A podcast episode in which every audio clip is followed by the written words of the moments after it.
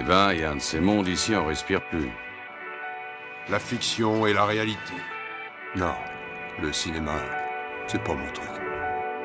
Moi, j'adore ça.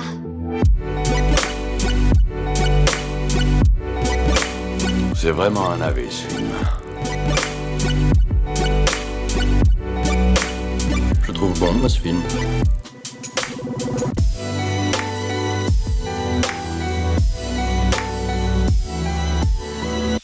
Te raconte. Voyons voir. Bonjour, bonsoir et bienvenue à l'Hôtel Adriano, le podcast où nous faisons découvrir ou redécouvrir le cinéma d'animation japonais. Je m'appelle Boris et comme d'habitude à mes côtés par écran interposé se trouve mon ami Julien. Julien, comment va? Eh bah ça va, ça va super. On fait euh, aujourd'hui on fait une plongée dans l'ultra-violence alors? Oui, c'est ça. Aujourd'hui on se retrouve pour parler d'un film qui, à sa sortie au Japon, n'a pas vraiment fait de vagues, mais qui a cependant réussi à se hisser comme un film culte incontournable de l'animation japonaise à l'étranger lors de sa sortie VHS, côtoyant alors la popularité de films comme Akira ou Ghost in the Shell.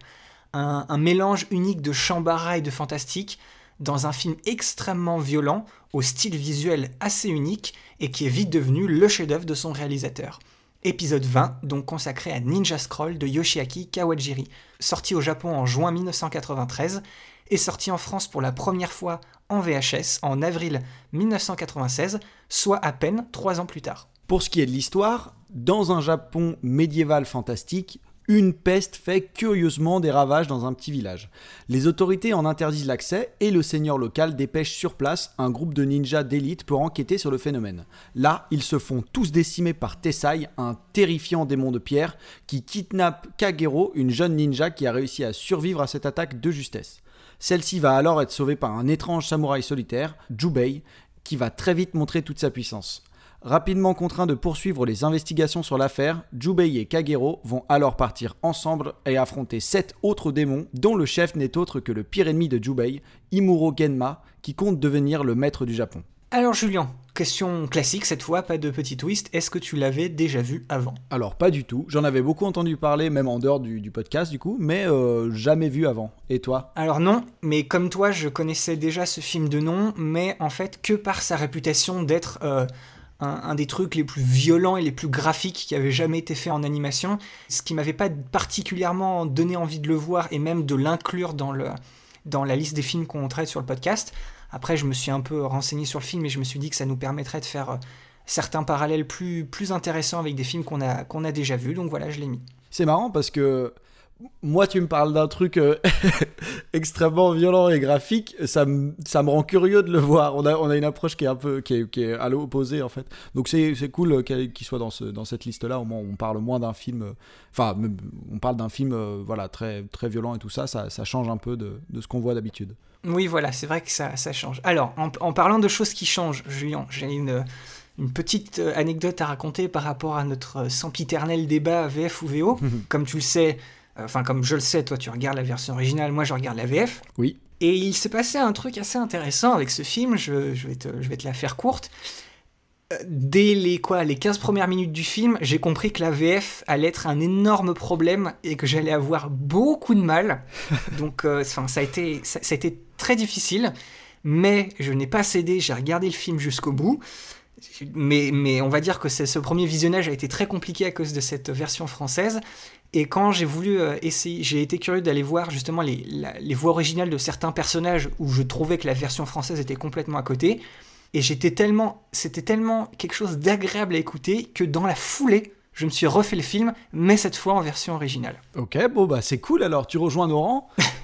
tu rejoins nos et au moins tu refais l'expérience pour tout le monde euh, qui nous écoute de, la bah, du coup apparemment mauvaise VF et donc on vous encourage, euh, je pense tous les deux, à le voir en VO euh, ce film là. Oui, je suis pas, je suis pas quelqu'un de très tatillon sur la, sur la VF justement, mais là, la manière dont certaines phrases sont dites et le choix, pour moi incompréhensible, de certaines voix par rapport à certains types de personnages, je te dis, ça a été, ça a été, ça a été très très dur. J'ai voulu y aller jusqu'au bout pour pas, tu vois, être euh, euh, quand même embrumé par cette histoire, mais ça a été, ça a été très compliqué. Mais bon, voilà, maintenant, maintenant ce, ce, ce, ce mauvais souvenir passé, Julien, je veux, je veux commencer par toi, justement. Qu'est-ce que qu'est-ce que t'en as pensé de, de, Ninja Scroll? Alors, bah déjà dans le contexte du podcast, hein, euh, voilà, avec tous les films qu'on a vus jusque-là, qui sont, euh, bon, énormément, on a vu énormément de Ghibli, on a vu beaucoup de films quand même plus posés, plus sociaux. Euh, voilà, on a bah, la, semaine dernière, on, a vu euh, Je peux entendre l'océan, qui est un slice of life très banal et tout ça. Là, on est complètement euh, dans quelque chose de différent. Et euh, bah, finalement, moi, ça me fait quand même du bien parce que en plus de montrer euh, bah, les belles choses, euh, voilà, les, chefs-d'œuvre de l'animation que l'animation japonaise a pu, sortir. On montre aussi qu'il y a une énorme variété, hein, comme on a pu le retrouver bah, dans l'épée de Kamui, et vous allez le voir qu'il y a énormément de parallèles qui vont être faits avec l'épée de Kamui sur ce film pour plein de raisons différentes, vous, allez le voir. Mais euh, voilà, bah, ça fait plaisir en fait d'avoir un film qui soit euh, pas dans le ton de ce qu'on a présenté jusque-là, qui soit extrêmement violent et tout ça, de voir comment euh, dans l'animation japonaise on peut retranscrire aussi cette violence et tout ça, et en même temps, on vous donne à voir aussi un film quand même bah, de, de samouraï, hein, littéralement de ninja de samouraï avec bah, tout, toute la l'espèce de folklore qui va avec. Et donc, euh, bah, moi j'ai beaucoup aimé finalement. Je pensais que je voyais ce film un peu comme un film. Voilà, euh, bah, le, le, genre de film où on s'attarde pas beaucoup pour faire une VF, c'est-à-dire un film qui peut être rapidement oubliable et tout ça. Et je pense que c'est, euh, ça a été, je pense, d'après ce que tu dis, le problème de, de la VF, c'est qu'on l'a, on l'a traité comme un film de ce genre-là. Et finalement, non, c'est un film qui a vraiment une identité, vraiment un style, finalement a une histoire qui est pas si horrible, enfin qui est pas si convenue non plus. Il y a quand même des choses qui sont intéressantes dedans, malgré des gros gros problèmes de, scénario, mais il y a quand même des, choses qui sont intéressantes. Et donc, euh, bah, écoute, pour moi, c'est euh, ça m'a fait super plaisir de voir ce film j'ai passé un bon moment, quoi. On va pas dire un, un très agréable moment, puisque vu le taux d'hémoglobine et, euh, et le niveau sexuel, tout ça, non, il faut quand même rester accroché et tout ça, mais bah, c'était un bon visionnage et c'était quand même j'ai trouvé que c'était un bon film qui m'a plu voilà et toi alors Boris ton avis? Alors, tu, tu l'as dit au début de ton avis et je, je, suis content parce que du coup ça me permet aussi de, de dire, voilà, ce film-là, comme tu l'as dit, c'est très différent de nos, de nos deux derniers épisodes. Tu vois, avec Porco Rosso, on a eu un, un film d'aventure rétro-politico-romantique. Et avec Je peux entendre l'océan, c'était plutôt un, un, mélodrame sentimental et adolescent. Et là, voilà, on est complètement à l'opposé de ça. Et du coup, comme tu l'as dit, cette, cette variété, bah, moi aussi, elle m'a fait, elle m'a fait du bien. C'était, euh, c'était bizarre de revenir aussi au, au format d'image au, au 4 tiers. Effectivement. On, on sent que c'est, un, c'est, c'est plus un produit à voir chez soi à la télé comme une OVA et pas forcément un, un film qui, qui, demande le très grand écran. Donc ça a été un, un petit choc. Et, euh, et, justement, je, l'ai dit au, tout début, je, la réputation qu'avait ce film d'être un truc complètement, tu vois, fou, euh, ultra graphique et tout, euh, un peu comme toi, je vais te dire, c'était pas, c'était pas si perturbant que ce que je croyais. En fait, je pense que c'est surtout le, début du film et tout ce qui se passe avec le premier démon qui est vraiment détraqué et, très borderline. Mais sinon, le reste, ça va. Voilà, le film c'est au final c'est ce qu'on avait bien aimé dans l'épée de Camus mais mais fois mille en mieux c'est-à-dire euh, des personnages et des combats stylés euh, des ennemis euh, captivants et hauts en couleur hein. justement dans l'épée de Camus les, les, les, trois petits ninjas démons vieux là qui, qui passaient pendant 5 minutes bah, j'ai l'impression qu'ils ont pris cette idée là et qu'ils en ont fait un film d'une heure et demie donc très bien je suis content. C'est exactement ça. C'est exactement ça. En plus mention mention spéciale pour le, le petit vieux fourbe qui a réussi à la fois à être mon personnage préféré du film euh, à cause de ses aptitudes spéciales, euh, parce que c'est voilà, c'est un espion, il avait des techniques assez uniques. Et aussi, je sais pas pourquoi, mais j'aime bien les gens qui, qui, se battent avec des bâtons. Je trouve ça, je trouve ça cool. Je te laisse deviner euh, qui était ma tortue ninja préférée. mais c'est aussi le personnage qui m'a le plus énervé tout du long du film. Il passe son temps à tout expliquer. Déjà que le film est, est, est vraiment au premier degré, qu'il n'y a rien qui est caché, tout le monde dit ce qu'il pense, ce qu'il ressent à haute voix, et en plus de ça, tu rajoutes un personnage pour faire l'exposition de tout ce qui se passe. Ça m'a très vite euh, agacé pour rester, euh, pour rester poli. Et, euh, et, au final, bah, en fait, je comprends au final pourquoi c'est devenu un, un film culte pour certaines personnes à l'époque comme toi, j'ai passé, j'ai plutôt passé un bon moment la seconde fois, lorsque je l'ai vu en, en, VO. Là, j'ai vraiment pu profiter de ce que me présentait le film. Alors qu'au fait, à la base, ni l'histoire, ni le style visuel, ni l'aspect gore outrancier ne m'inspiraient vraiment confiance. Donc voilà, c'est une, c'est une, une, agréable surprise. Et, euh, et, oui, au fait, je spoil. mais il faut pas chercher de scroll, le, le scroll du titre du film, il y en a pas. Donc voilà, encore un exemple d'un film qui a un titre mensonger. Tu es sourd Dehors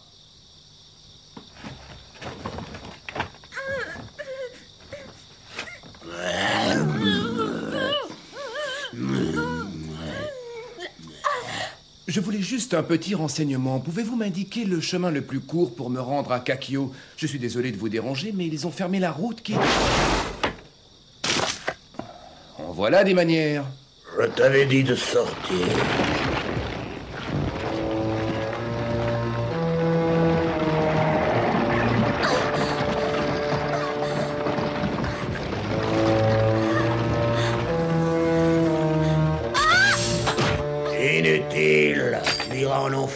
Me serai débarrassé de cet insecte. Allons-y. Alors, maintenant tu regrettes de ne pas être parti, hein?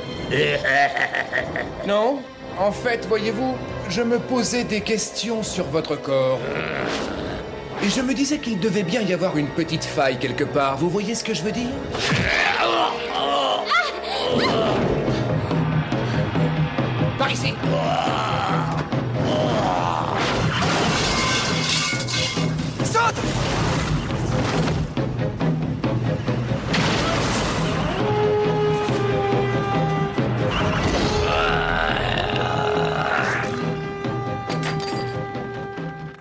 Va parler maintenant contexte du film. Alors pour ce film, nous retrouvons Yoshiaki Kawajiri, dont on avait parlé pour la première fois dans notre épisode numéro 10 sur Mani Mani. Alors pour rappel, hein, puisqu'on est gentil et qu'on veut que vous restiez avec nous, on va, on va vous refaire euh, un petit rappel. De la fin des années 60 au début des années 70, il travaille en tant qu'animateur intervalliste au studio Mushi Productions, le studio fondé par Osamu Tezuka, le papa des mangas et des animés modernes. À la fin des années 72, il quitte le studio avec d'autres animateurs et réalisateurs pour fonder le studio Euh, c'est un studio qui va s'affirmer dans les années 80 comme un studio majeur dans le paysage de l'animation japonaise grâce à leurs OVA et leurs longs métrages. Vous entendrez souvent hein, d'ailleurs ce nom dans de futurs épisodes. Et c'est ce studio qui a, entre autres, produit des films et qui a travaillé sur les, films de, Rintaro, dont L'épée de Kamui, notre épisode numéro 7. hein, on vous renvoie encore une fois aux anciens épisodes. Mais aussi sur l'anthologie euh, qui, a produit l'anthologie Mani Mani, Les histoires du labyrinthe. Voilà, c'est ces deux projets sur lesquels euh, avait travaillé Kawajiri. En tant qu'animateur sur le premier et en tant que réalisateur sur le second, il est en charge de l'un des trois segments de l'anthologie Mani Mani. C'est celui qui s'appelait le, coureur. C'est celui que personnellement, euh, c'était mon préféré. Et en 1987, très peu de temps après avoir travaillé justement sur cette anthologie Mani Mani, les histoires du labyrinthe, il est chargé d'adapter pour Madhouse en une OVA de 35 minutes le premier volume de Blackguard, une série de romans fantastiques de l'auteur Hideyuki Kikuchi. C'est une histoire qui est placée à la fin du XXe siècle où le monde des hommes côtoie le monde des démons et il y a une force de police spéciale, la dénommée Blackguard, qui protège cette frontière. Et en fait, lorsque la maison de production qui a commandé donc cette OVA a pu voir les 15 premières minutes d'animation, ils ont tellement été impressionnés par ce qu'avait fait Kawajiri qu'ils ont étendu la durée du produit fini à 1h20. Et c'est ce qui a donné euh, l'OVA qui s'appelle La Cité Interdite, dont en fait l'histoire améliorée grâce à une durée plus longue n'a pas vraiment marqué les esprits, au contraire du style visuel très adulte de Kawajiri, euh, qui était d'une nature très frénétique, très violente, presque même sadique dans, ce, dans cette OVA-là, et surtout hyper sexualisé. Le film du coup a réussi à faire une forte impression au Japon et a mis Yoshiaki Kawajiri sur le devant de la scène. En 1989 et 90, il réalise deux autres VA, plus orientés science-fiction cette fois-ci, mais il a désormais aussi la possibilité de travailler sur ses propres scripts. Et à cette époque, il commence à travailler sur un projet très particulier qui va devenir le film dont on va vous parler aujourd'hui. Il est depuis toujours passionné par les ninjas et les romans de Futaro Yamada. C'est un auteur prolifique des années 60 qui est devenu célèbre pour ses histoires ancrées dans l'univers des ninjas. Et donc, il décide d'écrire sa propre histoire dans ce monde-là. Voilà, on, ça va être un, un nouveau mélange entre Shambara et Japanimation, ancré dans un Japon féodal, comme pour l'épée de Kamui. Mais au lieu de tenter une approche réaliste, il décide d'y incorporer les éléments fantastiques et horrifiques qui avaient fait sa renommée sur la Cité Interdite, c'est-à-dire un monde où les humains et les démons s'affrontent. Et c'est ainsi qu'est né Ninja Scroll. C'est un film qui a nécessité un peu plus d'un an de travail et sur lequel Kawajiri a officié en tant que réalisateur, scénariste et chara-designer en chef. Voilà, il sort au Japon au cinéma le 5 juin 1993. Et comme je l'ai dit dans l'intro, en fait, le film il n'a pas été autant et aussi bien reçu au Japon qu'il l'a été en fait à l'étranger. Oui, parce qu'il faut savoir qu'au début des années 90, en Europe et aux, aux États-Unis, on est en pleine explosion de l'importation de l'animation japonaise en VHS après la déflagration qu'a été Akira. Le marché était saturé de films et d'OVA qui ne se valaient pas toutes, du coup, et Ninja Scroll possède de nombreuses qualités qui l'ont fait sortir du lot, en plus d'une nouvelle réputation due à sa violence très graphique et encore inédite dans des films d'animation en dehors du Japon. Ce qui est drôle d'ailleurs, c'est qu'il a fallu en fait attendre les premières diffusions à la télé et la première sortie en DVD euh, à la fin des années 90, au début des années 2000, pour se rendre compte que justement cette VHS qui avait fait fureur était en réalité une version censurée et que le film était encore plus extrême que ce qu'elle pouvait laisser paraître. Et au final, qu'on le veuille ou non, Ninja Scroll fait aujourd'hui partie des films cultes qui ont permis l'essor en dehors du Japon dans les années 90 de l'animation japonaise violente et adulte, typique d'ailleurs de cette époque-là, quasiment au même niveau qu'Akira, Ghost in the Shell ou Perfect Blue qui eux sont arrivés chez nous très peu de temps après. Et c'est aussi devenu un des grands standards pour les futurs films mettant en scène un ninja surpuissant. Du coup, on va enchaîner maintenant sur une discussion euh, sur l'histoire et les thématiques. Vous allez euh, vite comprendre que c'est pas vraiment la partie la plus intéressante. On est bien évidemment au Japon, on est au début de l'ère Edo, un tout petit peu plus tôt que la, on va dire, la timeline qui se passait dans l'épée de Kamui de Rintaro, qui elle se passait euh, plus à la fin de cette ère-là. Et l'intrigue s'inscrit dans un Japon féodal agité avec ses sociétés secrètes et ses complots qui visent à renverser le shogunat du clan Tokugawa, c'est-à-dire le gouvernement militaire qui venait de se mettre en place. Le scénario en lui-même n'est pas vraiment complexe et aujourd'hui c'est du déjà vu dans les grandes lignes en fait. Ça tient euh, sur une feuille de papier et c'est surtout là pour mettre en place les différents combats contre les démons de Kimon dans une, dans une histoire assez solide avec si possible un ou deux twists pour surprendre le public. Donc l'intrigue et les personnages, même s'ils n'ont pas été bâclés, c'est des éléments qui sont avant tout en complément de l'action et pas la force du film, et pas la force motrice d'ailleurs du film. Ce qui n'est pas gênant en soi, puisque ça, finalement, ça n'était pas le but premier du film. En gros, euh, on peut résumer le film à, travers les éléments fétiches de Kawajiri qu'on va retrouver dans la majorité de ses projets personnels. On a un héros solitaire avec un talent particulier, qui va rencontrer une femme dangereuse et sexy qui va s'associer avec lui, mais de manière réticente. On ajoute du coup un vieux monsieur exposition du scénario qui va les aider ou les forcer dans une quête dangereuse. Et face à eux, il y a un groupe d'êtres terrifiants et surpuissants, chacun avec des capacités spéciales.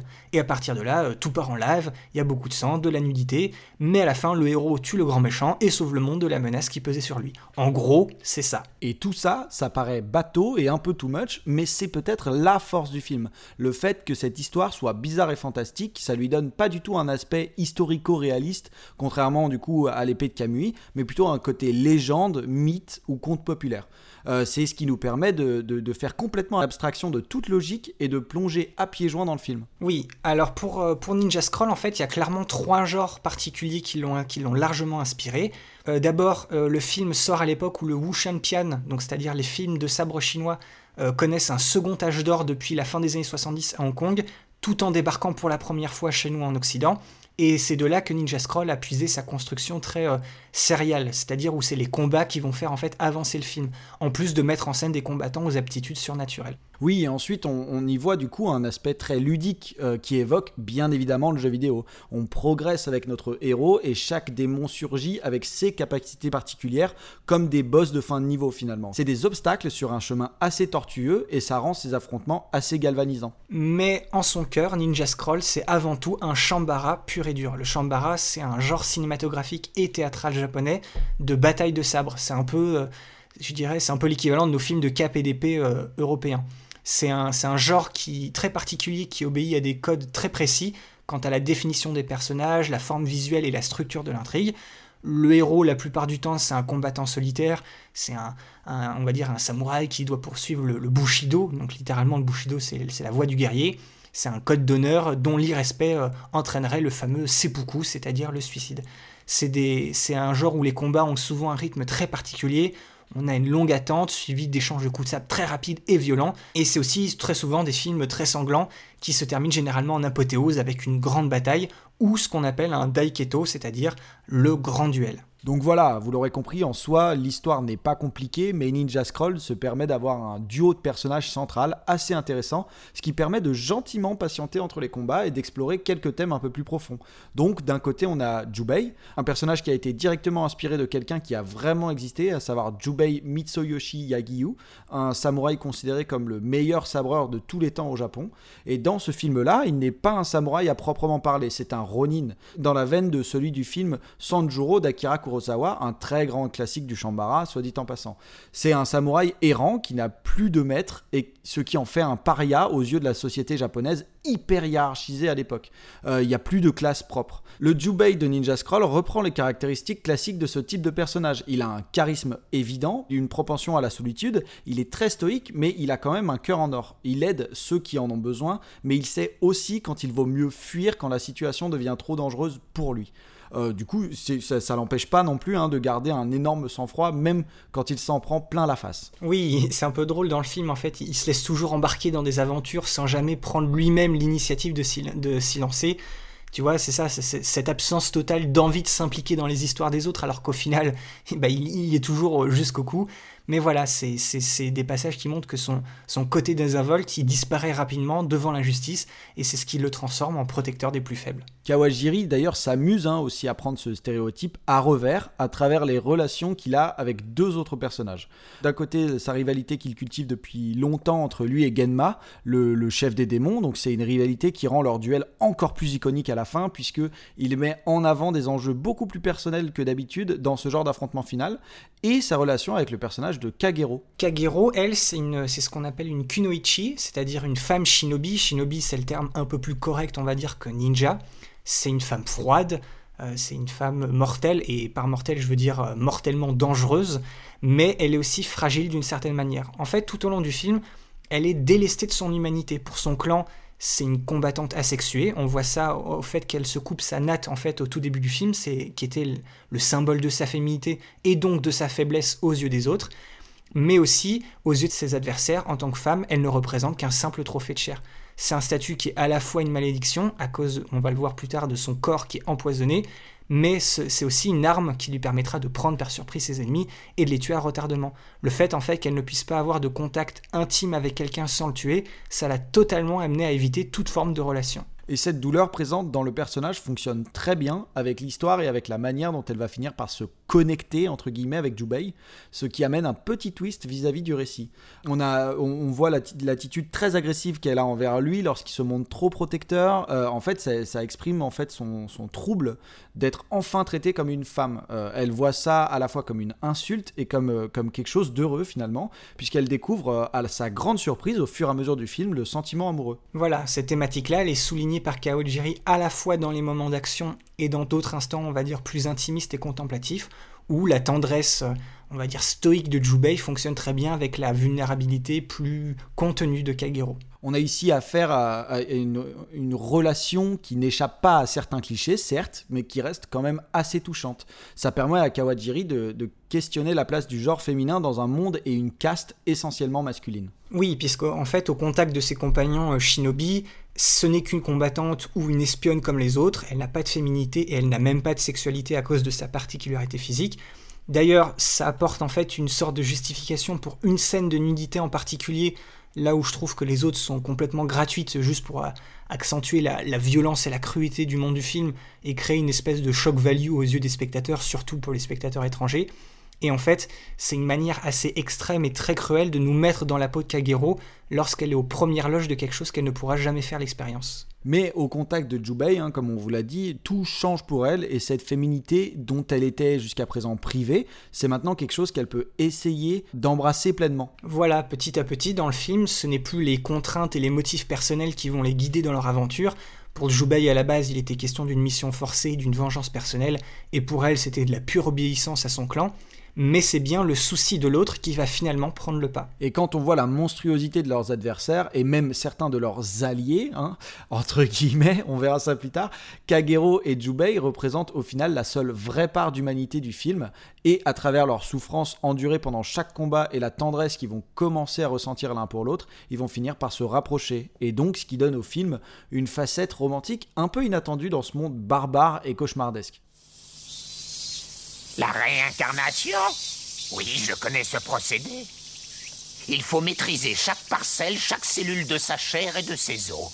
Et quand c'est le cas, tu peux régénérer n'importe quelle partie de ton corps. La tête, une main. La réincarnation, la régénération sont des procédés d'immortalité auxquels aucun être humain n'a pu accéder à ce jour. Ce qui est terrible, c'est que Gemma, lui, les connaît. En revanche, ce qui est positif, c'est que maintenant les démons de Kimo vont s'acharner contre vous. Je me trouve donc libre de tout mouvement pour quelque temps. À bientôt, si la chance vous sourit encore. C'est ça Dis-moi, Jubai, pourquoi restes-tu avec lui? Il m'a engagé. Je devrais recevoir 100 pièces d'or. Tu ferais n'importe quoi pour de l'argent. Serais-tu un mercenaire? Peut-être, oui. Mais cette fois, je n'ai pas le choix. Je suis contraint et forcé. Tu vois, il me tient avec ça. Dans moins de 12 heures, le poison qui est dans mon sang m'aura tué. Il m'a aussi promis un antidote avec les 100 pièces d'or. Et c'est pour cela que je travaille avec lui. Je ne peux pas le laisser. Mais toi, va-t'en. Je vais m'arranger pour attirer leur attention. Impossible, Jubai. J'aurais une dette de plus à te rembourser. Je l'annule sur le champ. Allez, va-t'en. Je t'ai déjà dit que je n'avais pas d'ordre à recevoir de toi. Et je suis prête à mourir n'importe quand et n'importe où. Oui, je sais, tu as énormément de courage. Quoi? Ça suffit. Cette chaleur est étouffante. Si au moins il y avait une tempête, tu prendrais une bonne douche et ça te calmerait. Tu ne pourras pas protéger ma fuite, Jubai. On enchaîne avec notre discussion un peu plus esthétique et réalisation. On, on vient de voir que l'histoire du film sur le papier, elle est, elle est divertissante en elle-même, sauf si l'idée de voir un samouraï se battre contre des ninjas démons pendant une heure et demie, c'est quelque chose qui vous paraît ennuyeux. Mais si on prenait cette histoire et qu'on en faisait un film en live action, je suis sûr qu'à tous les coups, on déboucherait sur quelque chose de bâclé, euh, crasseux, mélodramatique, à la limite du nanar. Mais là, ce n'est pas le cas, puisque Ninja Scroll, c'est un nouvel exemple de la puissance de l'animation japonaise en termes de réalisation et d'imagerie, où c'est justement la puissance visuelle qui est la préoccupation principale. Et avec Yoshiaki Kawajiri à la barre, le film ne va pas faire les choses à moitié. Oui, puisque dans Ninja Scroll, c'est bien le dessin de Kawajiri qui va faire des miracles. Euh, bien que ce soit le studio Madhouse qui a produit le, film, Ninja Scroll est bien le fruit de l'imagination de Kawajiri et sa vision complète, ce qui donne peut-être un des films d'animation japonais les plus particuliers et distincts visuellement. Les personnages ont de longs visages très détaillés et exagérés, avec euh, des mentons, hein, Boris, je pense que ça t'a pas échappé non plus, particulièrement prononcés, ce qui accentue encore plus le côté fantastique et horrifique de cette histoire. Les corps dessinés sont très très variés, on va du mec super musclé jusqu'au monstre presque difforme, en passant par des carrures plus efféminées et très sexualisées pour les personnages féminins. En gros, les personnages peuvent être définis rien que par leur physique. Jubei, c'est un croisement entre Toshiro Mifune dans les films d'Akira Kurosawa et Spike dans, euh, dans Cowboy Bebop. Et Kagero, elle est plutôt inspirée de la Lady Snowblood de Fujita avec son kimono violet à motif qui fait d'elle une belle fleur empoisonnée. On peut donc souligner le chara-design varié et très soigné des différents protagonistes. Oui, on peut on peut peut-être même voir une influence un peu comics dans la musculature euh, vraiment hypertrophiée de certains personnages masculins et leur aspect un peu euh, super-héros. Mais on peut aussi euh, souligner celui présenté par le panel très riche qu'il nous offre euh, avec euh, les huit démons de Kimon. Ils ont chacun une spécialité allant du gros colosse de pierre à l'experte en explosifs, en passant par le démon des ombres, le maître des guêpes et j'en passe. Là aussi, leur physique, il est très lié à leur capacité. Par exemple, il y a celle qui contrôle des serpents. Euh, son cou, il est très long, elle bouge d'une manière très fluide. Et, et les tatouages qu'elle porte sur sa peau ont tous des motifs de serpents ou d'écailles. Euh, ou par exemple, celui qui électrocute tout ce qui touche, euh, en fait, il est présenté dans ses dialogues et dans son comportement comme quelqu'un de très vain. Et, et en fait, il est habillé d'une manière très propre, avec des vêtements blancs et très ornés. Ça devient vite un jeu, en fait. Quand il y a un démon qui débarque, on essaye de deviner ses pouvoirs à travers la manière dont il est habillé et à sa manière de bouger. Toutes leurs techniques sont devenues des standards dans les années qui ont suivi, mais question variété, ce film a une galerie de méchants assez folle. Kawajiri, il arrive à leur insuffler un côté très iconique dès leur première apparition pour bien illustrer la grande menace qu'ils représentent. Ce que je trouve qui est assez fort parce qu'en fait, chacun des démons n'a en réalité que très peu de temps d'apparition à l'écran et la plupart ils se font évincer d'une manière très rapide. Mais ça n'empêche pas Kawajiri de bien marquer le coup à travers des combats très divers qui font à chaque fois intervenir des mécaniques très différentes qui se répercutent sur le pouvoir en particulier du démon. Et d'où l'aspect jeu vidéo que j'ai évoqué un peu plus tôt. Et du coup, à travers ces combats, voilà, la chose qui est la plus remarquable dans le film, c'est que la mise en scène, elle est franchement virtuose. L'effort d'animation du film, c'est quelque chose d'assez fort et ça donne vraiment à l'ensemble du travail une sensation euh, très dynamique et très fluide où les personnages ils flottent et puis après ils piquent, ils découpent dans l'espace. C'est très, ça bouge dans tous les sens, mais c'est très bien fait. Oui, et en plus de ça, on sent dans le film une volonté d'expérimentation, d'innovation et de produire des scènes jamais vues. C'est un film d'animation qui essaye, en tout cas, ça c'est sûr, de sortir des, sentiers battus. Le, film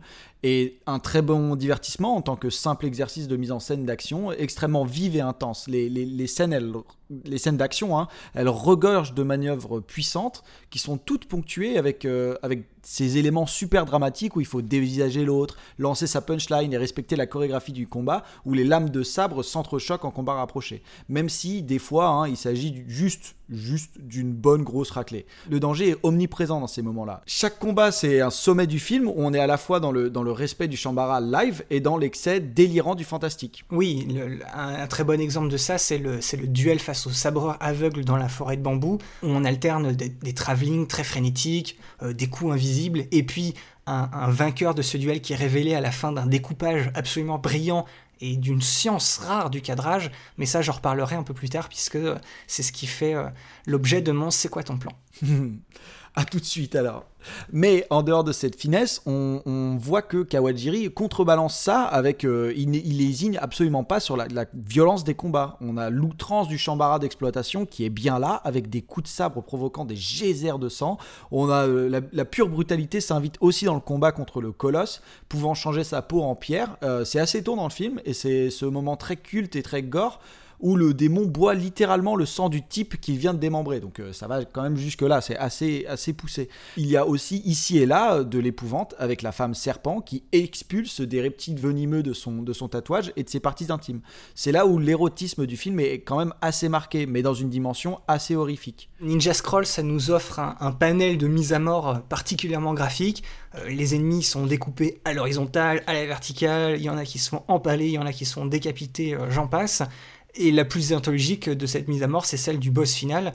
En fait, toute cette humanité face à la monstruosité dont on parlait tout à l'heure, Kawajiri l'exprime dans l'action, et justement au moment du final qui est assez dantesque, à l'opposé justement de ces affrontements qui étaient, un peu qui étaient beaucoup plus courts dans le reste du film, on est à ce moment-là plongé dans un enfer de flammes, d'eau, de métal, tous les éléments à l'image se déchaînent, pendant que Jubei est complètement balayé par son immortel rival démoniaque. Et à ce moment-là, Kawajiri abandonne la, stylisation des scènes d'action précédentes, euh, voilà, qui faisait un peu le sel du film, pour ne plus laisser s'exprimer que la rage pure. Voilà, on voit ça avec ce, moment complètement insensé où Jubei il va finir carrément euh, Genma à, coup de boule, à coup de tête, voilà. et au final, et au final, qui ne le finira pas puisque Genma est littéralement increvable. et donc, on a ici une conclusion en apothéose où le réalisateur est au sommet de sa puissance évocatrice barbare. On a un spectacle plein de bruit et de fureur très marquant.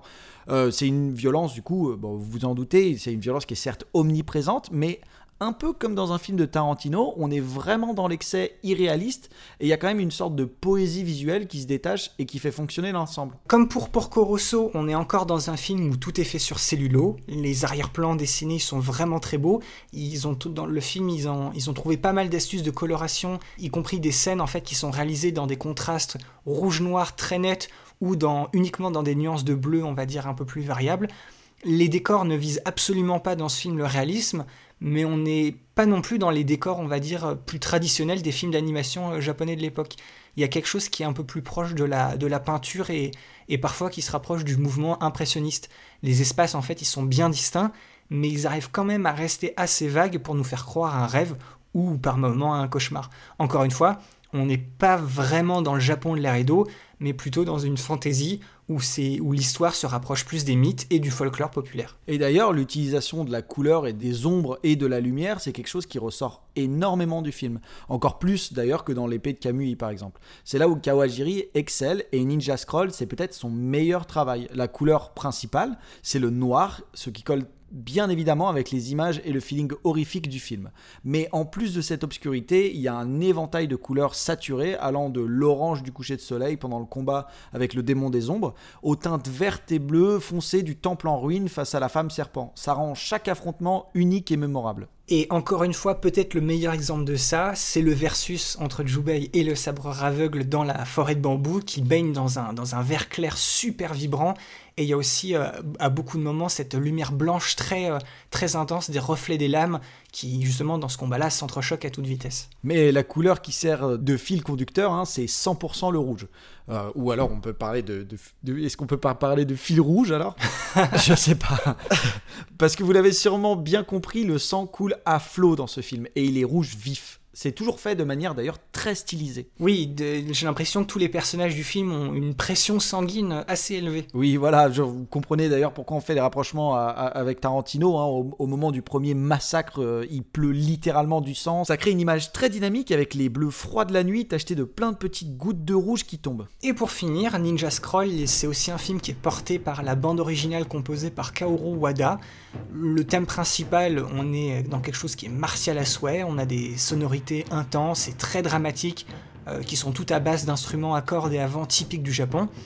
En fait, c'est une bande originale qui crée tout au long du film une sorte de, de battement puissant qui le fait avancer. Ça colle parfaitement à ce qui se passe à l'image, même dans les moments un poil plus mélancoliques. Et aussi, je trouve que le, sound design du film joue aussi une, part très importante. C'est un sound design qui prend particulièrement au trip. Le seul problème, c'est qu'on a l'impression qu'il n'y a que 4 ou 5 morceaux écrits pour le film. Le thème principal et ses sonorités sont si reconnaissables que lorsqu'on l'entend arriver pour la énième fois, ça ne fait plus trop le même effet. On aurait préféré un peu plus de variété, ça aurait pas fait de mal. À l'image, par exemple, hein, on va on va, on va encore ajouter euh, un parallèle avec ce film, mais à l'image de l'épée de Camus, qui certes avait des, thèmes quand même particulièrement ambitieux à base de rock, euh, de rock extrêmement euh, en contraste avec ce qui se passait à l'écran et avec la, période qu'elle représentait, mais qui au moins faisait, preuve d'une véritable variété dans ses thèmes et dans, ses combats finalement. Et autre chose que le vieux finalement à la fin, le vieux morceau oubliable de J-pop qui finit le film, s'il vous plaît. Au-delà de parler de ce générique euh, voilà euh, oubliable, on peut parler du coup de ce qui n'est pas oubliable et on peut euh, ouvrir la rubrique qu'on aime bien, la rubrique C'est quoi ton plan? Donc on le rappelle, hein, chacun de nous choisit un plan qu'il a marqué, on le met en perspective, on discute composition, symbolique, etc. Et vous pouvez retrouver les plans, nos plans qu'on a choisis sous les posts Facebook et Twitter de l'épisode. Alors on commence par toi Boris, c'est quoi ton plan? Alors, pour mon plan, j'ai fait un choix un peu euh, multifonction. Il se trouve à, 50 minutes pile. C'est juste à la fin, justement, de mon combat favori du film. Après le combat final, d'ailleurs, je crois que c'est le combat le plus long, si je me souviens bien, je crois. Mmh, oui, il me semble bien, oui, parce qu'il y a véritablement un début avec une tension montante et tout ça. Et euh, il faut qu'ils aillent dans la forêt de bambou. Voilà, pour, pour, ne pas trop empiéter, en fait, voilà, c'est à mes yeux, ce combat-là, c'est celui le plus cinématique il n'y a pas de pouvoir surnaturel, et tout est dans le, dans le cadrage et le rythme du montage et le rythme du combat en lui-même avec euh, ses pauses et ses accélérations. On dirait que c'est justement tiré du coup d'un Shambara live action. C'est ce fameux duel entre Jubei et le sabre aveugle dans la forêt de bambou. C'est aussi le, le combat, si, de mon souvenir, le, moins sanguinaire. Je crois même pas qu'il y ait une goutte de sang dedans, d'ailleurs, j'ai pas ce souvenir-là. Hmm, c'est fort possible, je me rappelle plus. Mais oui, oui, il me semble. Et aussi, c'est le, le seul combat qui va se terminer euh, d'une manière intelligente. C'est pas la force individuelle qui va triompher, mais plutôt la coopération, même si à ce moment-là elle est involontaire, entre notre duo de protagonistes, Jubei et Kagiro.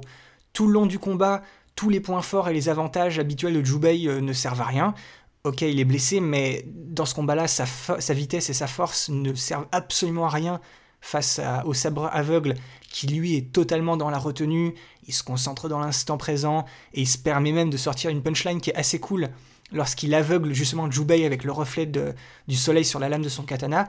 En, version originale, les sous-titres ils disent euh, voir c'est aussi une faiblesse, tu vois, ce qui est assez cool. Mhm. Mais euh, c'est justement ce moment-là, c'est peut-être le seul moment où la version française arrive à faire encore mieux, parce qu'à ce moment-là, en fait, Jubei, il dit, enfin, pas Jubei, mais le, le, sabreur aveugle dit, voir c'est un atout, pas une force. Ah, effectivement. Et je trouve que tu vois cette petite variation, moi, moi, voilà, moi ça m'a, ça m'a fait vibrer. C'est bien plus, bien plus subtil et au final bien plus précis en fait. Tout à fait.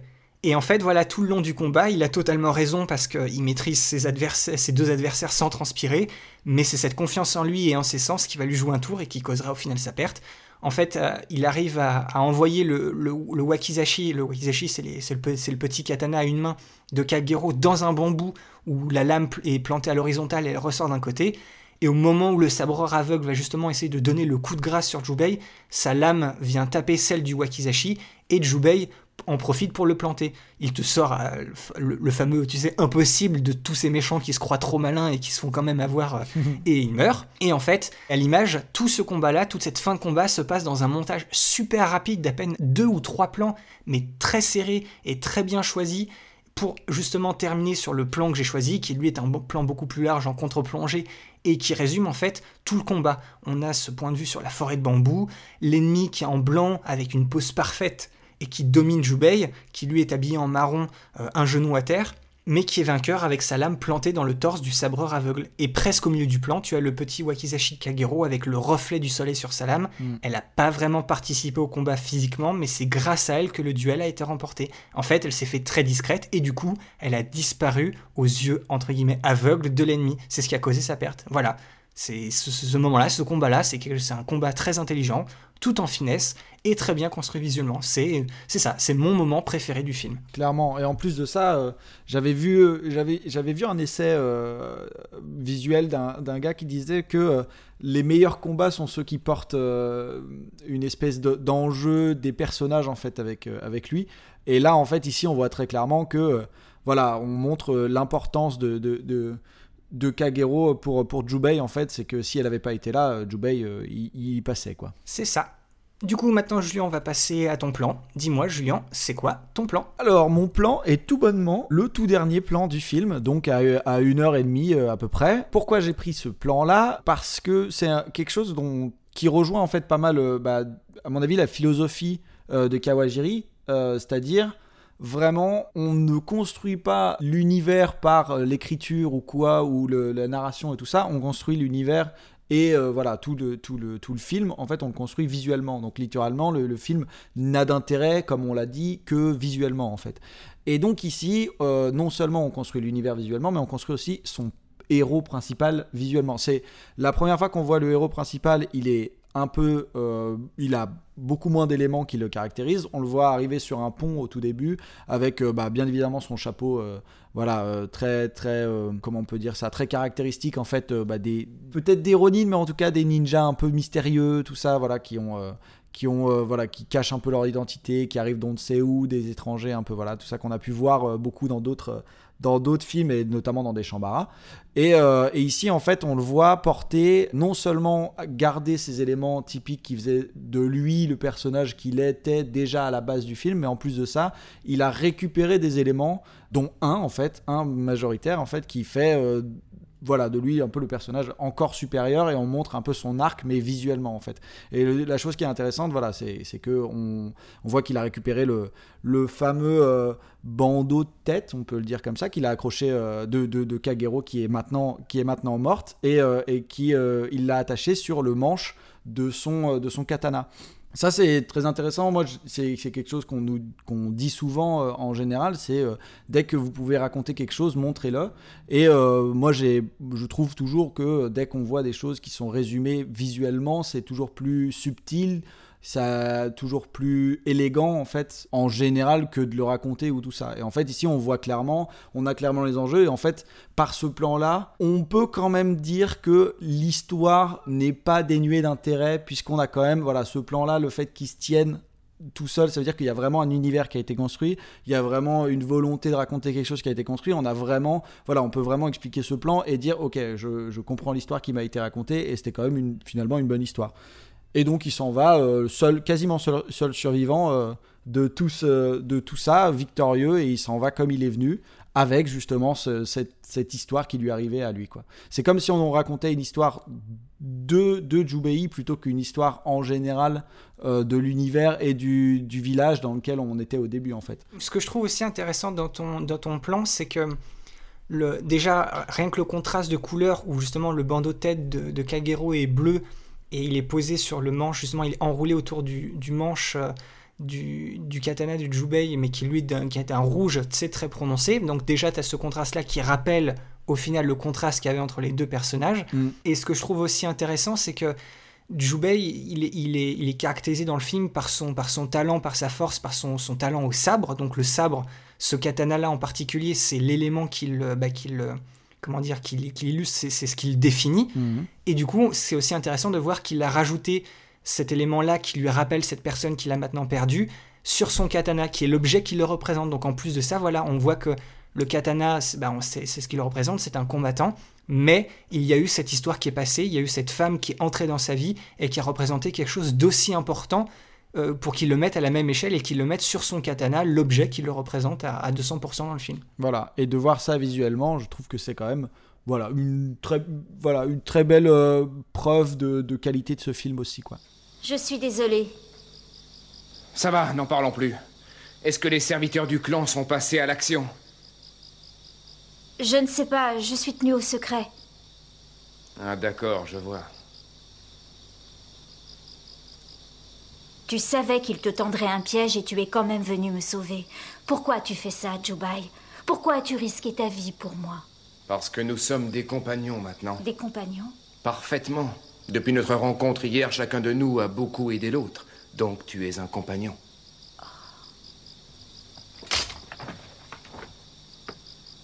Reste là. Le clan Mochizuki n'est plus de la partie maintenant.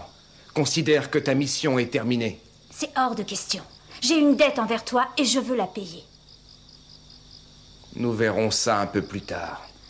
Et si tu meurs avant, j'aurai l'air de quoi? Non, je veux régler cette dette tout de suite.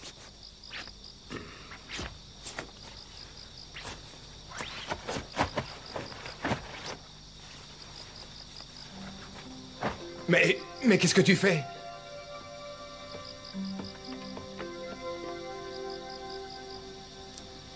Le vieil homme m'a dit comment faire.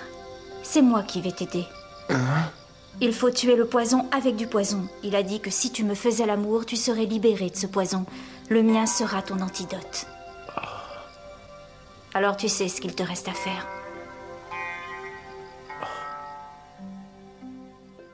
On va maintenant vous dire pourquoi le voir. Je vais commencer en disant que c'est certainement très graphique et très violent, mais c'est quand même un solide divertissement pour le bon public, ou du moins celui qui aime les combats de sabre euh, surnaturels euh, de, surcroît. Oui, voilà, ce Ninja Scroll, c'est, je pense qu'on peut le dire, c'est le chef-d'œuvre de Yoshiaki Kawajiri.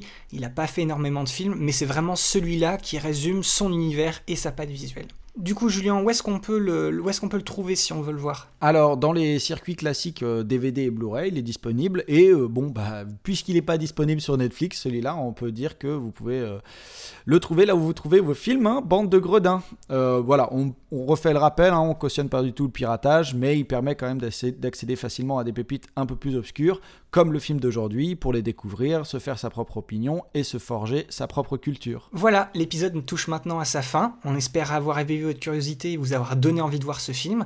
Un, film culte, très violent, très graphique, mais c'est un divertissement techniquement virtuose que seule l'animation japonaise peut offrir. À ne pas mettre devant tous les yeux, évidemment, mais c'est un film fou et vraiment unique. Je le redis après l'avoir vu, laissez-nous sous les posts Facebook et Twitter de l'épisode un commentaire avec une capture d'écran ou si vous ne pouvez pas, une petite description de votre plan, de votre moment ou de votre scène favorite. Avec Julien, on est vraiment très curieux en fait d'avoir votre point de vue et de voir ce qui vous marque dans les films qu'on vous propose justement avec ce podcast. Et vous avez maintenant l'habitude, un coup d'œil dans la description de l'épisode et vous avez toutes les infos pour nous suivre et venir échanger avec nous sur Facebook, Twitter ou par mail. Que ce soit juste pour nous dire bonjour hein, ou nous faire vos retours ou encore mieux, pour continuer la discussion sur le film, on vous attend. Et éternel petit rappel, si vous nous écoutez depuis Apple Podcast, prenez deux secondes pour nous laisser un commentaire et une note. Ça vous coûte rien et ça supporte vraiment le référencement et la découverte du podcast. Mais si vous aimez cette émission, le plus important reste de la partager autour de vous.